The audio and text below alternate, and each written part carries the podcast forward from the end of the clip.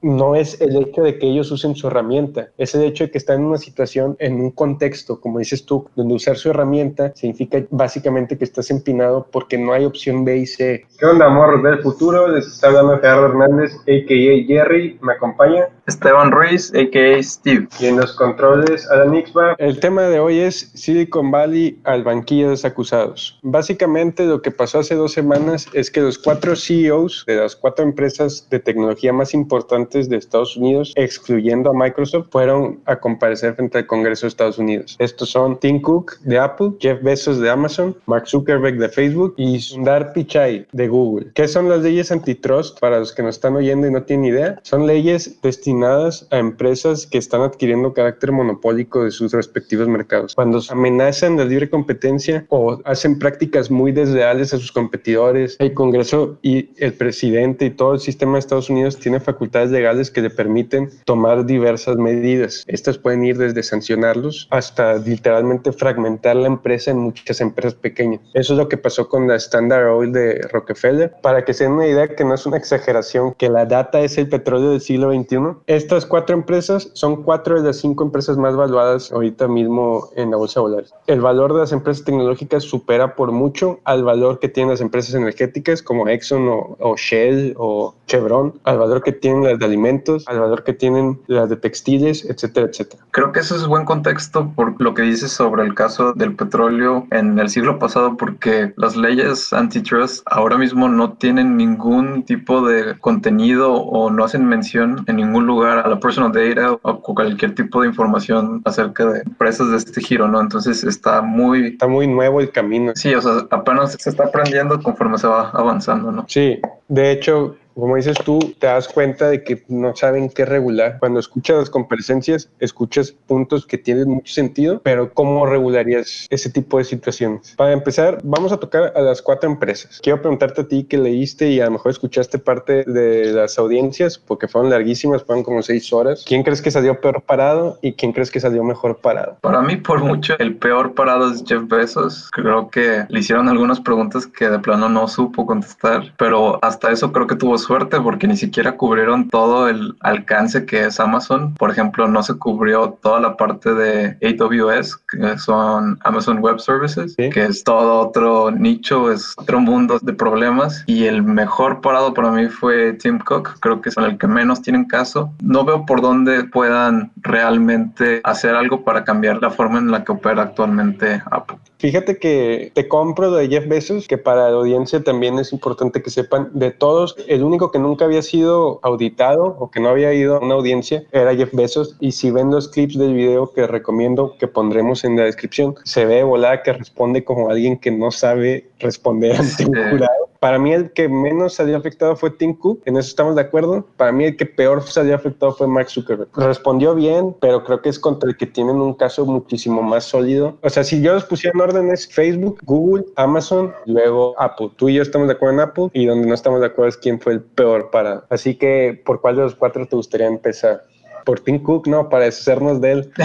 sí, despacharlo de una vez. Los puntos más importantes es la famosa App Store y el acceso que tiene Apple, valga la redundancia, a su propia creación. Y con acceso me refiero a la capacidad que tiene de restringir o permitir contenido que no vaya de la mano de una razón real. O sea, la arbitrariedad con la que ellos pueden deshacerse o no de aplicaciones que no les convengan. Ese creo que es el mayor punto que yo le entendí a los congresistas. Sí, que es algo que tocaron muy seguido que cambiaban la interpretación de sus propias reglas a su propia conveniencia porque saben que sus clientes no tienen otro mercado donde ir, entonces realmente pueden interpretar o pueden cambiar las reglas a como se les dé la gana y no hay una repercusión real para Apple. Sí, básicamente también para que nos oigan no tengan idea de qué nos referimos, Apple, su tienda de aplicaciones es la más exclusiva para cualquier desarrollador. Tú como desarrollador batallas para entrar a Apple si ellos quieren que tú batalles y no hay una opción alternativa alternativa. Entonces, la crítica que se le hacía a Tim Cook es el hecho de que la regla es tan vaga que en teoría podría chingarse a quien sea si Apple lo viera conveniente. De hecho, creo que hay un ejemplo que es el de Random Penguin House. Es una casa publicitaria de libros extremadamente famosa que no dejaban que vendieran sus productos en dispositivos Apple, pero de manera deliberada para forzar a Random Penguin House a vender sus libros mediante el iBook Store. Entendían el valor que tenía la marca y sus libros, pero querían parte de ese pastel. Entonces, lo que hicieron fue, no vas a venderlos aquí a menos que los vendas con nosotros. Y te chingaste. ¿Estás de acuerdo que ese fue la peor y, yo creo que pudieron ser más fuertes en otro tema que para mí es más relevante en este contexto y creo que Apple es el que más atado de manos está, que es la relación de estas empresas con China. Otra vez tocando el tema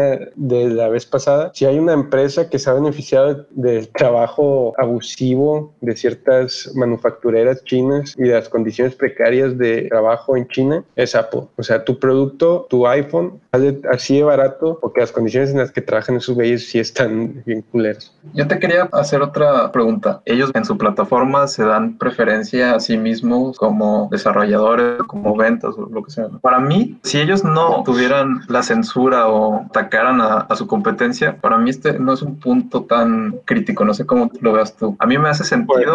si, por ejemplo, hablando de Apple, ellos van a hacer lo posible para empujar sus propias aplicaciones, Apple Music o lo que sea, ¿no? Poniéndolo primero en el historial de búsqueda o lo que sea, que para mí eso tiene sentido. Es algo que yo haría también. Si es mi propia plataforma, yo también lo haría. No porque es algo que se ataca a las empresas. Ah, bueno, ahí sí, para que veas, ahí sí no estoy de acuerdo. En el caso de Apple en específico, creo que sí, porque yo creo que la exclusividad de Apple no es lo mismo al mercado de los otros. Apple sería el equivalente, por poner un equivalente así más práctico, a una marca de ropa exclusiva. No estás privado de otras marcas de ropa que cumplen todas esas funciones y que son igual de fáciles de poner y comprar y conseguir, pero tú quieres a la marca Apple. Eso les da una habilidad de que es un mercado mucho más pequeño y personal que el de los otros tres. Pero, por ejemplo, cuando ya empiezas con Google, que creo que Google es el ejemplo perfecto de por qué para mí eso no está bien, estás dejando que Google sea el, el gatekeeper, o sea, el vato que mantiene la puerta abierta o cerrada, y eso es peligroso por razones políticas. Para mí no hay posibilidad de libre mercado en una situación así. Es que creo que eso aplicaría si Google lo borra de la lista como amenazó a, una empresa, no recuerdo cuál es. A Yelp. Sí, que le dijo a Yelp que si no permitía que siguieran copiando sus reviews de restaurantes, que lo iba a borrar del internet. Eso sí lo veo como anticompetitivo. El que lo pongan en un orden diferente al interés real, eso para mí no es anticompetitivo porque están tomando ventaja de una herramienta que ellos mismos hicieron. Entonces no hay un límite para Google de que se apropie de todo, güey, que es exactamente para lo que están las leyes. Mira, Google maneja el 85% de las búsquedas online. Ya quitándonos de cosas, no existe otra opción, güey. Ese 15% no es otra opción porque estás hablando de una diminuta porción de la población. Entonces, si tus productos necesitan esa visibilidad y Google se está tapando para darse a sus productos, que muy probablemente hizo, así como hace Amazon, en base a saber qué querías tú y qué ofrecías ofrecías tú como empresa. O sea, básicamente con lo que tú otorgaste, porque no puedes publicitarte por ninguna otra parte que sea Google. Google se da cuenta qué ofreces tú y cómo es la data, valga la redundancia de esa palabra en este podcast, de tus usuarios y replica el producto, o sea, replica la página, hace lo que hizo con Yelp, que es el ejemplo que pones donde copias los reviews y pones primero tu review al de Yelp. No hay posibilidad real de libre mercado. Inclusive aunque tú me digas, yo haría eso. Sí, a lo mejor sí, y a lo mejor hay gente que nos va a escuchar y va a decir, no, se me hace inmoral, pero es porque no podemos dimensionar que no es lo mismo que Walmart publicite sus propios productos, porque no maneja ni en tiempo real los datos, no es la única puerta de entrada a ese mercado, no domina el mercado de esa forma. Entonces, si tú no lo quieres vender en Walmart, las puedes vender en las 10.000 otras tiendas que hay. Pero si Google te oculta, güey, porque cuántas veces has pasado, por ejemplo, por poner una exageración, de la primera página de resultados de su buscador. muy pocas veces. O sea, y dijeras tú, eso no es culpa de Google. No, pero ellos saben que nadie lo hace y los pone una ventaja competitiva porque él está siendo juez y parte, güey. Eso es a lo que yo voy. No podrías ganarle nunca a ninguna de estas empresas si no les estipulas que aquí se tienen que detener. Estoy totalmente de acuerdo contigo, pero creo que estás involucrando otras estrategias de manipulación de mercado o como lo quieras llamar, diferentes a lo que yo me refería originalmente. O sea, estoy de acuerdo que si copian deliberadamente a todos sus competidores pequeños, no va a haber oportunidad para los nuevos negocios de crecer. Pero si nada más alteran el orden en el que salen las búsquedas, para mí eso no es anticompetitivo. Sí lo es si eres eh, la parte pequeña, o sea, si eres Yelp, si eres Genius, etcétera, y sabes que la persona que lo va a buscar no se va a meter a tu página y tú dependes de la interacción con la página, o sea, del número de personas que entran a una página y no están entrando porque están viendo lo que tú ofreces, que en este caso es, por ejemplo, la crítica a un restaurante en Google sin que la persona se meta, o mejor dicho, que la opción que le aparece es la de Google primero, la persona va a decir, Yelp o Google. Uf, no sé dónde quiero recibir mis reviews. Va a entrar a la que se haga más sencillo. O sea, esta sencillez para ofrecer el dato es parte de una estrategia de marketing que no estaría mal si Google se centrara solo en una cantidad X de productos que ellos ya ofrecían y ahora lo ofrecen más como el Google Traductor, aunque existan otros traductores, pero si no hay algo que pueda hacer que se detenga su expansión, lo que le pasó a Yelp, lo que le pasó a Genius, lo que le pasó a muchas otras, ¿por qué no le pasaría a muchas otras más? Eso es lo que voy. Y literalmente él es el que controla tu acceso a qué ves, de a veces de maneras más deliberadas que otras. O sea, sí es anticompetitivo para mí. Para mí, un mercado digital como el que maneja Google no se asemeja a ningún otro mercado donde tú puedas hacer lo que tú estás diciendo. Por ejemplo, HV, y eso vamos a tocar más adelante con Amazon, HV, Soriana, todos tienen su producto, que es la versión barata del producto que ya saben que se vende. No se me hace tan mal ahí porque sigue sin estar cerrado el mundo de opciones. Pero el mercado digital yo creo que es totalmente distinto. Bueno, siguiendo ese ejemplo que dices tú de HV, HV con sus marcas, como se llaman, no recuerdo cómo se llaman, los ponen en las estantes a nivel medio, a nivel de la visión del la altura promedio del humano, porque saben que esa es la que tienen más visibilidad. Ellos están aprovechando de que es su tienda para poner sus productos en un lugar con más visibilidad y eso no necesariamente es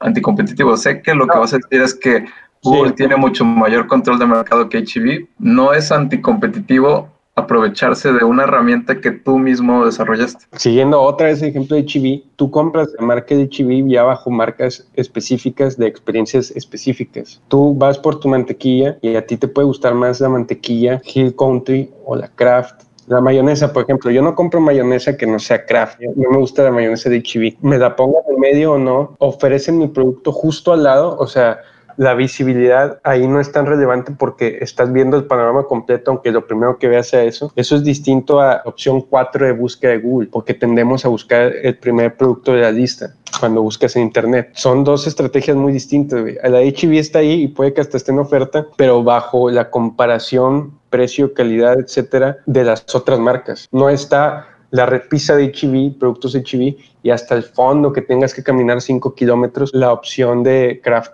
eso no lo hace ni HB ni ninguna empresa y serían los primeros en decir, vergas, qué competitivo es este pedo si lo hicieran. Eso es lo que hace Google. No te lo pone, aquí está Yelp, aquí estoy yo. Yo estoy arriba, pero o sea, aquí se sigue viendo Yelp claramente. Es ves el de Google, que como primera opción, tú sabes que la primera opción se ve distinta a las otras, ya te da el resumen de la crítica, te resume la información, te muestra claramente que eso es lo que tú quieres y tú le picas. Digamos que hubiera otro sistema de mapas, aparte de Google Maps, y tú pones tu dirección de casa. ¿A dónde vas a entrar? Al primero que te indica con un mini mapita, aquí estoy, aquí está la calle, lugares famosos, e incluso si es un negocio las críticas, o al de abajo que dice ubica tu casa, sin nada, güey, No es comparable, güey. Y eso es sin tocar el tema de la amplitud del mercado, güey. Te digo, HB, Walmart, Soriana, Chedraui, todos tienen sus marcas, güey. Y, todos compiten contra las otras marcas a ese nivel normal, güey. A lo mejor te puede gustar más la marca de HB, que bien, pero tú como el vendedor, digamos que fueras en el mismo caso Kraft, HB te dice, güey, yo te voy a poner hasta la bodega y a ver si te buscan ah, bueno, me voy con Soriana, me voy con Walmart, me voy con... Aquí donde te vas. La competencia de Google es inexistente. Si controlas 15% del mercado, ya sea Yahoo o, Internet Explorer, lo que sea, es inexistente, la verdad. Y la peor parte se me hace que es la forma en que ellos tendrían acceso mucho más directo que estas tiendas de retail a la data de quién está buscando qué. Tanto Amazon como Google te harían un mejor producto copycat que lo que te haría HEV ahorita vamos a seguir tocando estos temas con Amazon y con Facebook, porque para lo mejor para ti no es competitivo lo que hizo Mark Zuckerberg. Entonces, pasémonos a Mark Zucaritas. ¿Estás de acuerdo junto conmigo? Donde lo tienen agarrado de abajo, pero bien cabrón, es con lo de Instagram. Correcto. La adquisición y los correos donde... Donde presumía lo que te decía que puedes dejar con Google. Podemos básicamente comprar cualquier startup si quisiéramos. No, y lo peor es la amenaza que le hace. Nosotros ya estamos empezando a copiar tu producto. Cada segundo que estés esperando se está devaluando y te vamos a pagar menos, que es prácticamente lo que le dijo en los correos. Entonces, ese sí es un caso muy, muy fuerte que tienen contra Mark, está, está difícil que se pueda salir de eso. Yo aventando así mi predicción, es que si hay una severa en estos casos, será contra Facebook y obligarán a que Instagram sea por sí misma una empresa. Sí, la medida más severa que pueden tomar de todo lo que hemos oído es esa parte. O sea, es la que hay más sustento y de que hay como una versión real de qué puedes hacer. Sabes que Instagram se va a manejar aparte. ¿Obligarían a los dueños a vender su parte correspondiente o cómo funciona eso? Nunca he sabido cómo las fragmentan, pero sí, básicamente ya es otra empresa totalmente distinta. No sé qué pasa con el valor accionario, supongo que de Facebook sería el caño, no por Instagram precisamente, sino por ser cortada por el gobierno. Para ponernos en contexto de los que nos escuchen, en el 2012 Facebook hizo la adquisición de Instagram ya que todos que tenemos Instagram conocemos y por la cual te aparece cuando abres WhatsApp, Instagram o Facebook. La adquisición fue hecha de manera muy cuestionable. Correos de Facebook indican lo amenazante que veían a Instagram, que iba creciendo en ese momento como aplicación para todos. Veían también lo peligroso que iba a ser para su propio modelo de negocios. Nunca entendí por qué si son dos plataformas distintas. Y también las medidas que se iban a tomar en contra de dicha aplicación. La primera es que Instagram Instagram iba a tener su rival en un copycat de Facebook. El primer paso era, corrígeme si equivoco, pongo la lana sobre la mesa. El segundo paso es, no lo vas a aceptar, ten cuidado porque voy a hacer yo mi versión y te voy a consumir el mercado. Ahí te una pregunta, Jerry. Por ejemplo, para Amazon es muy claro cuáles son las repercusiones de que sea un monopolio. Pueden fijar precios o pueden quitar competidores o lo que sea. Pero para empresas donde su modelo de negocios es simplemente aplicaciones gratis, ¿en qué perjudica al usuario promedio? Que sea un monopolio de redes sociales? Pues es buena pregunta. Así directamente no me afectaría como si me afectaría un monopolio de Amazon, pero indirectamente tu flujo de información estaría controlado por una sola empresa. A ti como usuario personalmente a lo mejor te da igual, pero a los desarrolladores independientes los pones contra la pared. No puedes llegar lejos si un gigante que te ve que estás creciendo te compra y un elemento de la libre competencia no nada más tú como usuario, sino los demás competidores. Eso para mí es vital y desde ese punto pues te va a los servicios que ofrezca esa plataforma van a ser exclusivos. Por ejemplo, si Instagram se hubiera desarrollado independiente con toda esta ola de los influencers, a lo mejor el servicio con ellos sería distinto. No se manejaría como se maneja con Facebook. Sí, yo creo que una de las contras más grandes de un monopolio de redes sociales es descuidan más al usuario. No les interesa tanto toda la política de protección de datos o de cualquier otra cosa y empiezan a cometer errores como los que ya discutimos en el episodio pasado como Cambridge Analytica y otros. Creo que eso es algo que sí pasa, que tienen tanto mercado que saben que sus clientes no se van a mover, que se pueden dar el lujo de ser tan directos para atacar problemas en sus aplicaciones. Sí, y le da una habilidad también sobre sus competidores que olvídate nada más de, de los que están compitiendo directamente contigo. También tiene sobre el cuello a los anunciantes. Imagínate que dejadas, como decía el correo de Facebook que Mark Zuckerberg dice que es una broma y muy probablemente puede ser una broma. Correo textual era, a este ritmo podemos comprar todas las startups que se nos presenten. Va a tomar un poquito de tiempo antes de que podamos comprar Google. Imaginemos el hipotético de que sí pasa. Tú como anunciante nada más tienes una opción en Internet para un mercado que ahorita es más vital que el de la televisión o la radio en cuanto a la publicidad, por ejemplo. Ya no estamos hablando del el hecho de control que tiene la información. Porque, por ejemplo, en la audiencia había dos puntos. El de los demócratas, que sí se enfocaba demostrar que estas compañías son anticompetitivas y de los republicanos que se enfocaba en la persecución contra republicanos. Sí. Pero hubo un punto con Facebook en específico en el que los republicanos decían que censuraba cuentas y páginas conservadoras y luego la congresista que creo que viste el clip, Alexandra Ocasio Cortés, atacó a Mark Zuckerberg diciendo de que su sistema de fact-checking estaba controlado por supremacistas blancos porque estaba en una organización que no sé qué y me puso a pensar todo esto esto a una semana de que dos videos en específico, uno que se llama Plandemics, a lo mejor lo alcanzaron a ver en Facebook, y otro que si era del hidróxido de cloro, que ahorita está muy polémico, que es un supuesto remedio contra el COVID, pero que la información que se tiene por lo menos de parte de la OMS es que no sirve y puede incluso perjudicarte. Ambos fueron los videos más vistos desde quién sabe cuánto tiempo en Facebook y se tardaron como una o dos semanas en tirar el segundo, porque Facebook sigue políticas de que si la OMS no lo está permitiendo y bla, bla, bla, bla, no te permiten publicar cosas como si tomas cloro de la llave o si consumes plutonio te a curar el cáncer. Eso sí, tienen las políticas para tirar contenido, para decirte tu contenido no está acorde nuestros principios. Al igual que si tú alientas el suicidio, al igual que muchas otras cosas específicas, o un crimen de odio, etcétera, etcétera. Pero lo que se me hizo curioso con esto que digo de los videos es que ambos videos alcanzaron una diseminación que no había visto Facebook en chingo de tiempo en sus videos. Estás hablando que en cuestión de horas 50 millones de reproducciones. Y eso lo que me pone a pensar es cuando ves que los republicanos atacan, cuando ves que los demócratas atacan, cuando ves que estos videos surgen y aparte casos extranjeros como el de Myanmar, donde Facebook está acusado de no hacer nada para evitar que la desinformación llevara a lo que se clasifica como un genocidio. Creemos que Facebook tiene un poder mediático de control de su contenido que no tiene y que por diseño no puede tener. Es tan grande que supera por mucho para mí las intenciones tanto buenas como malvadas que pueda tener Mark Zuckerberg. Sí, estoy de acuerdo. No creo que se le pueda achacar a Facebook el decidir qué es lo correcto y qué es lo no correcto para publicar ante su página. Y ese es el problema. Ese tema les abrió puerta a varios para usar el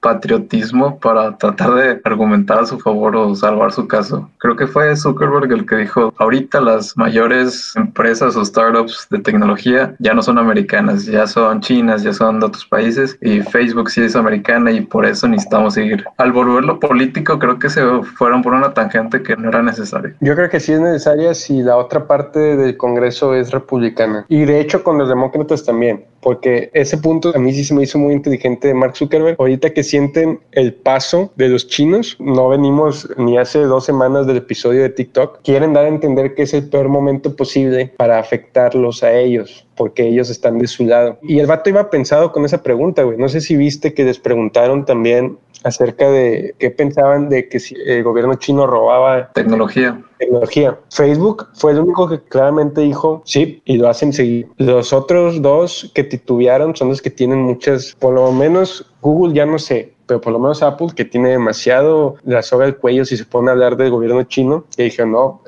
he, oído, pero no sé, y la verdad no me consta. Y Amazon fue el que dijo, sí, lo he leído por ahí, pero pues no sé. No fue coincidencia que Facebook dijera claramente sí y lo hacen seguido, fue por lo que tú dices, está tratando de, de volteárselas de que, güey, a lo mejor un hijo de puta, pero me necesitas en esta ciberguerra por otro frente de las tantas guerras que ya tienen entre ustedes los chinos. No sé si eso va a ser suficiente, lo dudo mucho, pero creo que sí va a poner a pensar a varios de que, güey, qué tan conveniente es que las que veremos y nos pongamos en teoría frente a más debilidad que sus contrapartes chinos. Otra pregunta que la verdad no conozco es cuando Estados Unidos aplica algún cambio en la legislación o algo acerca de contenido o algo, ¿este afecta nada más en Estados Unidos o es a nivel global? ¿Puedes poner un ejemplo más aterrizado para más o menos ver a qué te refieres? Si Amazon decide en sus políticas que puede correr a cualquier competidor que tenga dentro de su plataforma sin dar de ninguna razón y luego por alguna ley deciden que eso ya no se puede hacer, ¿eso nada más afecta en Estados Unidos o es de manera global? Depende de la ley. Tomando el caso de Facebook, este, creo que son los europeos los que más avanzados están en lo de los derechos de la protección de datos privados. Facebook no puede, aunque su política en Estados Unidos sea X cosa, hacer Y cosa si el Parlamento Europeo ya pasó que no se puede hacer eso. Si Estados Unidos te dice, güey, tú aquí en Estados Unidos a tus anunciantes no les puedes cobrar más de 5% de lo que venden, digamos, a Amazon. Ah, bueno, aquí va. Pero creo que ellos sí podrían hacerlo. El Amazon México, de hecho, por eso te mandan a distintas páginas, güey, porque son distintas políticas. Por eso otras como Netflix no te ponen cierto contenido aquí, pero cierto y así, porque tú tienes que respetar la ley en la que estás. Obviamente, la que más les importa a ellos es la gringa porque es el mercado más amplio, pero ciertas prácticas Si las prohibiera el Congreso, se prohibirían ahí. Acá sería irrelevante al menos que lo tomaran como una política de empresa. O sea, que te digan, güey, tú ya no puedes dejar que alguien compre más de mil dólares. No sé, inventando un ejemplo, porque no sabemos de dónde salió el dinero. Ellos podrían o no ponerla en México porque no está esa regla. Pero, por ejemplo, el caso de Instagram, que es lo que creemos que es de lo más pesado que tenía el Congreso, tanto Steve como yo, eh, básicamente si lo tienen agarrado, tienen correos, tienen la opinión del abogado y ex CEO y creador de Instagram, donde te decían que sentían que Mark Zuckerberg y venía a destruirlos. Tienen la posterior respuesta de Facebook a Snapchat y ahora con Reels a TikTok. O sea, no es un modelo nuevo y no es una forma nueva en que Facebook hace las cosas. Y aquí viene una pregunta que yo te quiero ahora hacer a ti. ¿Hasta qué punto Facebook tiene derecho a desarrollar tecnología que básicamente sea copycat de la que ya existe y hasta qué punto por su tamaño es una práctica anticompetitiva? Eso es precisamente lo que estaba pensando ahorita. Según yo, el software no se rige por propiedad intelectual. Ok. Entonces, en teoría, sí se podría desarrollar copias. Esto tiene ventajas para el consumidor, ¿no? Tener más opciones. Lo estoy viendo desde un punto de vista general, sin considerar que hay un gigante. En un mercado ideal debería ser posible desarrollar tu propia versión de una aplicación sin una repercusión legal. Pero ya tomando en cuenta estas conductas agresivas de voy a deteriorar tu valor en el mercado para después comprarte, eso que para mí no se puede hacer. En teoría sí se podría, pero en estos casos creo que no, no debería ser posible para empresas que tienen tanto porcentaje del mercado. Con la nueva modalidad de Facebook que es Reel, que creo que es básicamente TikTok, si no me equivoco, corrígeme si estoy mal. Ahí se hubiera tenido que también poner eso sobre la mesa o ese tú lo permitirías, porque obviamente está buscando un mercado específico, de una empresa específica que ahorita tiene pedos específicos, o sea, TikTok. Bueno, ahí se vuelve un poco más complicado porque ya no es en un mercado nacional, es un mercado internacional, no forman parte del mismo país. Porque según yo, las leyes antitrust para otro tipo de empresas que sí producen un bien o un servicio se basan en un porcentaje del mercado. O sea, tal empresa no puede tener tanto porcentaje del mercado. Y así es como evitan que compren o hagan mergers. Pero lo que voy es, sabiendo que la empresa que tiene ese mercado en Estados Unidos, ¿crees que se puedan ir sobre Reels como otra muestra más de lo que Mark siempre intenta o que en este caso no aplique? Porque aceptemos, Instagram lo compraron, Luego Snapchat no se lo vendieron y sacaron las stories. Las stories que tengo entendido, porque nunca usé Snapchat, que fueron mejores en ese aspecto que las de Snapchat y se comieron Snapchat. O sea, ya es una sombra de lo que era. WhatsApp lo compraron, que era un servicio que aún no pegaba en Estados Unidos como países en desarrollo como México, pero que ya tenía la vista puesta Mark Zuckerberg. Ahora se van por lo que hacía TikTok. Eso sin contar que pues, básicamente podrías decir también que están aplicando la misma estrategia. Y digo todo esto porque usar todas estas aplicaciones favorecen a Facebook en general. Y nos comentaba en producción Alan que básicamente mucha gente dice ahorita de que no usan Facebook, pero sí usan Instagram, WhatsApp, por poner dos ejemplos. Entonces ahí va mi pregunta. ¿Hasta qué punto estaría permitido decirle a Mark Zuckerberg, güey, tú ya no te puedes expandir más? ¿Cuál sería esa definición de su mercado? Porque, ok, si el día de mañana decide también irse a lo que hace Netflix, como lo hizo Amazon, ahí sí está permitido, pero no estaría permitido en algo más vago como una aplicación similar a Tinder, que creo que tiene una. Sí, sí, tiene una aplicación integrada. Sí, estoy de acuerdo, la línea es muy delgada y es muy difícil regular eso pero tiene que ser en base al poder actual que tiene cada empresa en su respectivo mercado. Tal vez no tiene sentido, como dices tú, que para un caso no se pueda hacer y para el otro sí, pero sí es contextual, no, no creo que se pueda definir así una línea tal cual. Sí, yo también creo que es contextual. Lo que yo decía con los ejemplos también es para demostrar la línea de pensamiento que sigue Facebook a la hora de competir. No es por sí mismo una competencia. O sea, apunta todas las armas contra el enemigo y ya que lo destruyó, se pasa al siguiente. Y si lo compró mejor. Porque tengo entendido que Reels es el segundo intento de copia de TikTok. El primero fue Lazo o algo así se llamaba. O sea, no se ha rendido en que ese mercado también debe ser suyo. Creo que son dos intenciones diferentes. Una es copiarlo para deteriorar a tu enemigo y comprarlo y la otra es copiarlo porque quieres entrar al mercado. Por eso creo que es diferente, no puedes establecer una sola regla. Yo creo que, por ejemplo, en el caso de Instagram, yo estaría pensando que tú estás de acuerdo conmigo en que no está nada bien parado en cómo lo adquirió. Sí, de acuerdo. O sea, el güey ya tiene hasta el cuello todo de que ahí le pueden pegar. Que le vayan o no a pegar, eso es voluntad política. No dudo que no les hagan nada. Entonces, básicamente, por esa razón son las que yo te pongo que es el que más mal acabó de las audiencias. Ahora vamos con el último de los cuatro, que es el que tú crees que más mal acabó. El CEO de Amazon, Jeff Bezos. El hombre más rico del mundo el hombre más rico del mundo y el único vato que no había comparecido antes ante el Congreso. Y créeme que sí se notó, güey, respondía bien feo, güey. Yo sin ser abogado era de que estás hablando de más, güey, cállate. y en ocasiones se veía que eran líneas ya preparadas. Todos sigan con líneas preparadas, güey. Era desesperante oírlos. Era desesperante, así como un paréntesis a esta discusión para que vean el contexto de las audiencias, porque los congresistas de Estados Unidos buscaban sobresalir. Es de esos que preguntan algo y siguen chingando e interrumpiendo, y los CEOs buscaban sacarle la vuelta, güey. Entonces era el diálogo menos natural que existe. para que nos entiendan, era algo así como: disculpe, señor Besos, usted usó la data que obtiene de sus rivales. Ah, bueno, es que miren, Amazon se compromete siempre a dar un buen servicio. ¿Sí o no? Amazon se compromete porque no sé qué.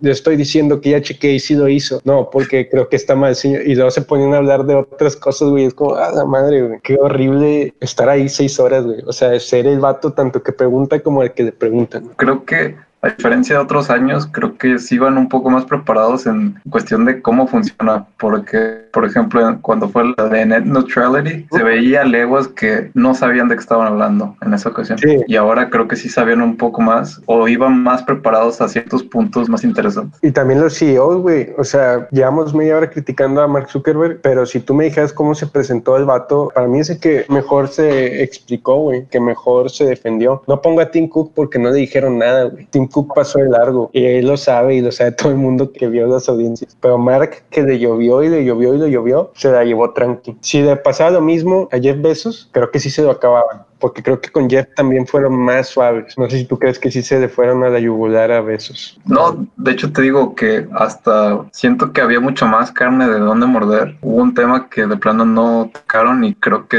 también es muy, muy importante que es el AWS, el tema de hosting. Amazon tiene su servicio de hosting, no es mayoría, es menos del 50%, pero es el principal en el mercado. O sea, si tú estás navegando por Internet, de manera indirecta o indirecta, vas a dar en los servidores de, Amazon. Entonces, ellos tienen acceso a información de prácticamente muchos de sus rivales. Por ejemplo, Netflix está, tiene hosting con Amazon. Entonces, ellos en cualquier momento podrían ver toda la información de Netflix. No es algo que está regulado y, y, es algo que nunca se tocó. Entonces creo que sí tuvo suerte en eso Jeff Bezos. Pero pienso que Amazon es mucho más amplio y es más aparente las consecuencias que pueden tener un monopolio para su empresa. Ese punto sí estoy de acuerdo. O sea, Amazon deja claro lo que pasa si no pones la correa cuando debes ponerla. Ahí sí estoy de acuerdo de que iba a haber ejemplos que vamos a tocar más adelante, pero sí, sí estoy de acuerdo en ese punto de que la forma más fácil de ver en las cuatro qué pasa cuando no regulas a empresas de ese tamaño que ya por sí mismas no las va a detener nadie que no sea una entidad como el gobierno, se pueden ver en Amazon. Empecemos entonces con Amazon. Amazon tiene 40% de las ventas online de retail. Ese dato a mí se me hace importante porque yo creo que todavía es muy preponderante, pero creo que ya está llegando a ese punto donde deja atrás a sus competidores hasta el punto que los vuelve irrelevantes, que creo que en Estados Unidos su mejor competidor sería eBay. En China no tiene mercado, es Alibaba. ¿Qué significa ese 40%? Pues básicamente es lo que necesita alguien para volverse el hombre más rico del mundo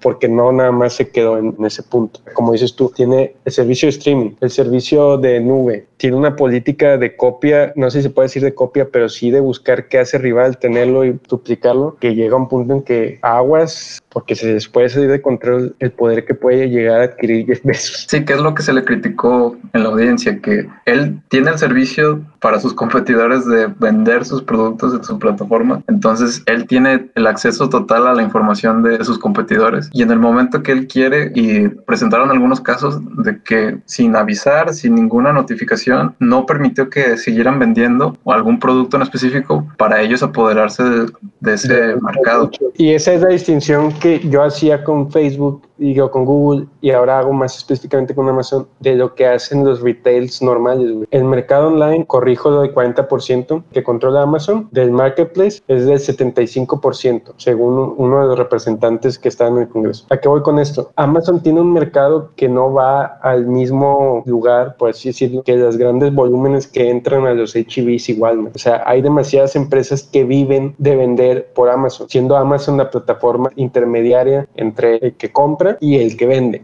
Hasta ahí estamos de acuerdo. Sí. ¿Estarías entonces de acuerdo conmigo que una empresa sí, si usara los datos en tiempo real que tiene de ese mismo vendedor, estás destruyendo cualquier sentido de competencia? Sí, correcto. Regresando al, al primer punto que hicimos en el podcast, que era si le dan preferencia a sus propios productos, que es algo que también hace Amazon. O sea, si tú buscas baterías o lo que sea, muy probablemente te aparezca Amazon Basics en lugar de Energizer o lo que sea yo mantengo ese punto que quitando todas las otras estrategias que sí son anticompetitivas, el ponerlo en un lugar más alto no representa una práctica ilegal o anticompetitiva, pero sí es muy aparente o sí es muy obvio las estrategias que está implementando Amazon para destruir a sus rivales y quedarse con todo el porcentaje de, de mercado. También te le criticó por usar la data del third party. Esto es, tú vendes y Amazon es el que sabe el género, la edad, el lugar, las preferencias de compra, etcétera, etcétera, del güey que te compró entonces para Amazon es más fácil anunciarle su producto en el momento que conviene anunciarle y dirigirlo aún más a lo que era tu clientela y tú eventualmente te quedas sin clientes. O sea, jugar con Amazon es jugar con fuego porque estamos de acuerdo en que subir en Amazon te pone en la mira del propio Amazon. Correcto, sí. Y ahí es donde voy. La opción real en un mercado idealista donde una plataforma como Amazon no tendría nada que objetarse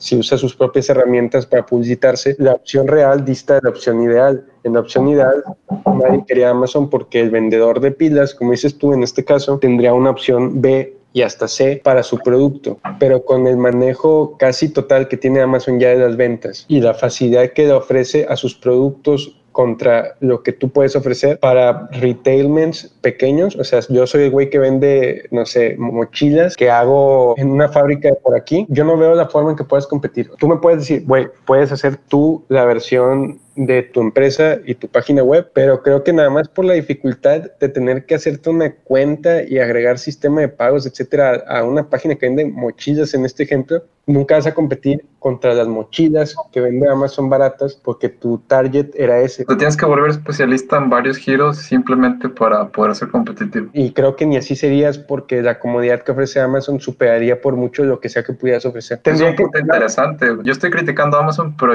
yo lo uso muchísimo. Sé que sí representa una conveniencia o, es algo muy cómodo de usar. De alguna manera no veo correcto criticarlo, pero tal vez el punto aquí es de continuar en la misma tendencia que tienen. Yo también lo usé un par de veces, tampoco es como que compre mucho en línea, pero mi punto es más por lo mismo, porque con la comodidad que tiene, la rapidez que tiene de entrega, porque eso es otro dato. La información que tiene el producto que quieres, la competencia nada más puede venir de productos específicamente que la calidad sea necesaria. Si tu mercado era vender reglas porque viene del inicio de clases que compraste baratas, su valor agregado es el precio y que por Amazon te llegan en tanto tiempo. Ese mercado deja de tener sentido fuera de Amazon. Tu producto tendría que tener un valor agregado que Amazon no pueda reemplazar. O sea, por ejemplo, un videojuego. Si desarrollas tú un videojuego y se empieza a vender como pan caliente en Amazon, que nadie compra videojuegos en Amazon, los compré en Steam, pero digamos que es el mismo caso con cualquier otro software o con un aparato tecnológico que sí requiere especificaciones de calidad más amplias. Ahí sí tú puedes decirme, güey, yo lo vendo por mi parte. Ahí existe esa sensación de competencia. Que Amazon por la complejidad del producto no entraría a competirte, pero en el hipotético de que sí. Para todo el demás mercado, que es la norma para los pequeños retailers, productos como el compa tuyo o la amiga tuya que venda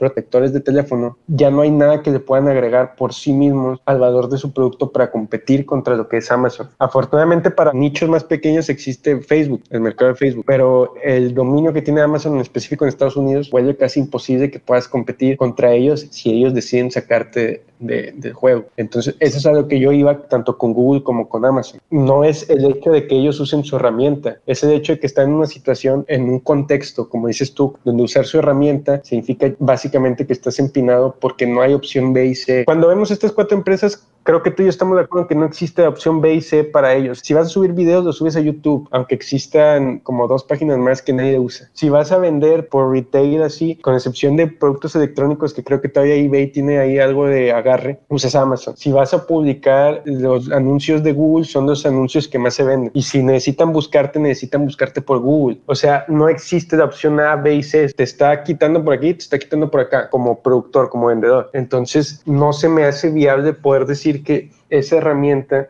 es una forma válida de usar su tecnología, porque estás en un entorno donde no existe la opción B y C. Esa es la diferencia del retail físico. Ok, entonces tú harías que fueran empresas separadas la herramienta que pone la plataforma de ventas y la herramienta que surte el producto o servicio. Por ejemplo, que Amazon no pudiera vender sus productos. Correcto. No, que Amazon no pudiera usar su plataforma para promocionarlos sobre los tuyos y los míos, ni para saber cómo hacerlos mejor que los tuyos y los míos eso sí trataría de hasta legislarlo. Que sí vendía sus productos, que los venda. Pero yo no he vendido en Amazon. Yo no sé cómo es la venta retail en Amazon. Así que yo no sé si Amazon sí me provee todos esos datos que ellos sí tienen de mis clientes. Pero yo estoy en una desventaja por donde lo veas. En capital, porque no tengo el dinero de Amazon. En datos, porque no sé los datos de mis usuarios. En alcance, porque yo no puedo targetear a mis usuarios como pueden ellos. Ahí yo sí legislaría para que no pudieran hacerlo. O sea, para que esa política que Jeff Bezos, según él, tiene como propia, o sea, que le puso Amazon por sí misma de no usar datos de terceros para sus productos, tuviera que estar como normalizada para que no es que si quieras o no, güey, es no puedes, porque destruye ese concepto de competencia. Es como si alguien controlara las carreteras, güey, como si alguien controlara la carretera y te dijera, güey, tú pasa, pero vas a ir en este carril que es más lento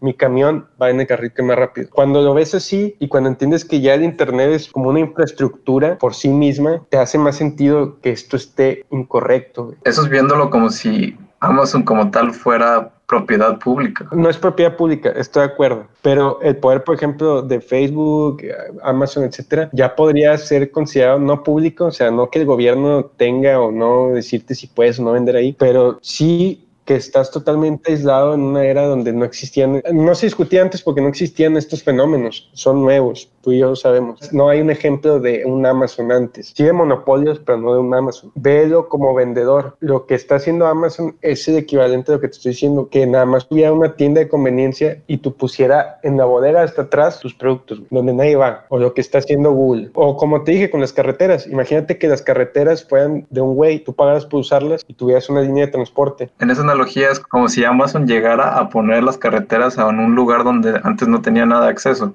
O sea, igual estás dando un valor. Sí, no, o sea, tu producto se volvió famoso por Amazon, pero yo estoy hablando de que deje de ser competitivo si también Amazon es el que lo manda al culo. Si Amazon es el que dice, yo vendo tortillas, no tiene ningún valor que no sean que son tortillas baratas y que dicen más. Amazon dice, eh, estoy viendo que le compran puros mexicanos de California estas tortillas este güey, targetealos, tú vas a quebrar, güey. No hay forma de competirle a Amazon. El tamaño de Amazon vuelve imposible que tú, usuario normal, te pongas al tiro. Y de hecho, más adelante está el ejemplo perfecto. Está el de diapers.com. Les voy a poner el contexto para los que no se sepan. Steve creo que ya se lo sabe. Diapers.com era una página que se dedicaba a vender pañales y creo que más productos de bebés. Total, un día Jeff Bezos decide que es un mercado que Amazon puede explotar. ¿Y qué hace? Empieza a targetear, gracias a la data que tiene, a mamás y papás primeritos y ofrecerles membresías de Amazon Prime. Una vez targeteados, empieza a poner pañales de Amazon a precios tan bajos que perdían millones de dólares por mes con ese producto. Diapers.com no puede bajar los precios a ese nivel y al no poder bajar los precios a ese nivel,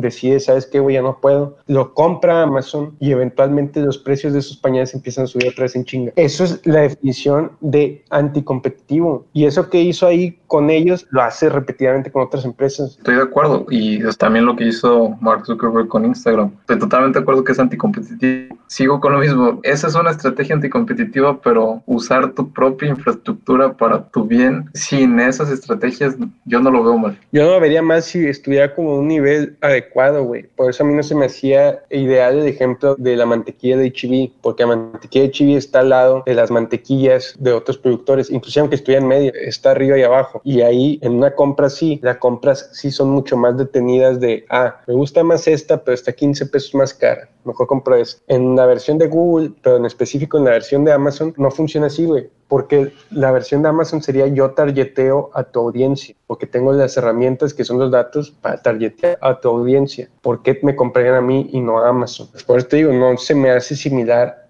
a lo que hacen otras empresas. Y eso es tan solo una de tantas prácticas. Estaba viendo que por el poder que tienen, están metidos en muchos startups donde se pasan de lanza. Digamos que tú, Steve, vas a diseñar un software que analiza la voz y puede identificar quién está hablando, independientemente de quién seas. Pero necesitas capital y vas con uno de estos venture capitalists que están a cargo de Amazon. Te citan, les presentas el producto, le explicas, no te vuelven a hablar y aparece Alexa Voice Identification a los dos meses. Eso fue lo que pasó con Vocal Life, que era una startup de speech detection. Después del tiempo de startup, Amazon sacó Echo Device. Y Amazon cada que ve un nicho se mete y por el tamaño que tiene, pues es imposible que Juan Pérez, el vato que vende tornillos en tu cuadra, compita contra tornillos Amazon Prime, que te llegan a Timbuktu y puedes pagar en efectivo. A lo mejor en concepto ideal de la competencia, eso está bien, pero yo creo que genera daños bien cabrones a las economías locales y a esa parte del tejido social que importa y que al final se me hace que es hasta más vital que la función que cumple Amazon vendiéndote producto a precio bajo. No vamos a llegar a nada en cuanto a que no tenemos poder sobre esto y, lo peor de todo es que no, no, podemos no usar todas estas aplicaciones. Yo quiero concluir en que no estoy criticando en sí ni a Facebook, ni a Google, ni a Apple, ni a Amazon. Estoy poniendo en perspectiva y esto es lo que quiero que le quede claro a la audiencia de mi parte. No puedes prever cómo actuar con este tipo de empresas porque son fenómenos que no hemos visto. Ninguna empresa en la historia podía hacer esto que están haciendo estas empresas. No sé hasta dónde estén los alcances morales, éticos y económicos de estas empresas. Pero estos son los detalles que yo veo como que más pueden perjudicarme a mí, a ti y a todos a la larga, porque si ahorita son las cuatro empresas más caras del mundo y no deja de subir su valor en 10 años, ¿de qué no serán dueñas? Y no nada más que sean dueñas, ¿qué no podrán hacer? ¿Hasta qué punto ya son tan grandes que por su misma inercia que les pase algo también te lleven de entre las patas a ti? Es una cuestión que ni tocamos de hasta qué punto es tan grande donde haya un caos total. Ese es el valor que quiero darles yo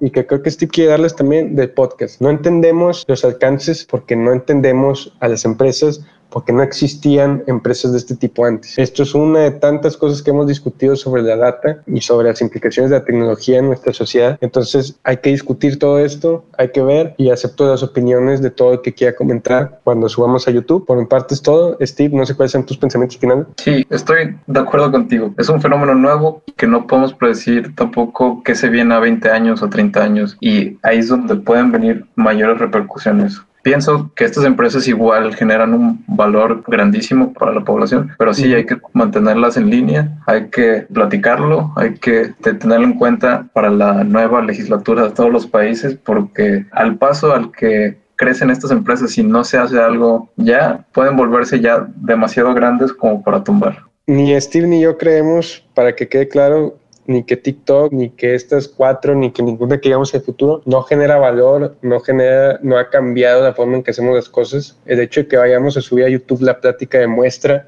que ha cambiado cómo se hacen las cosas, pero no podemos dejar de pensar que son jugadores gigantes en nuestro día a día. Entonces, para que reflexionen hasta dónde consideran ustedes que deberían dejarlas crecer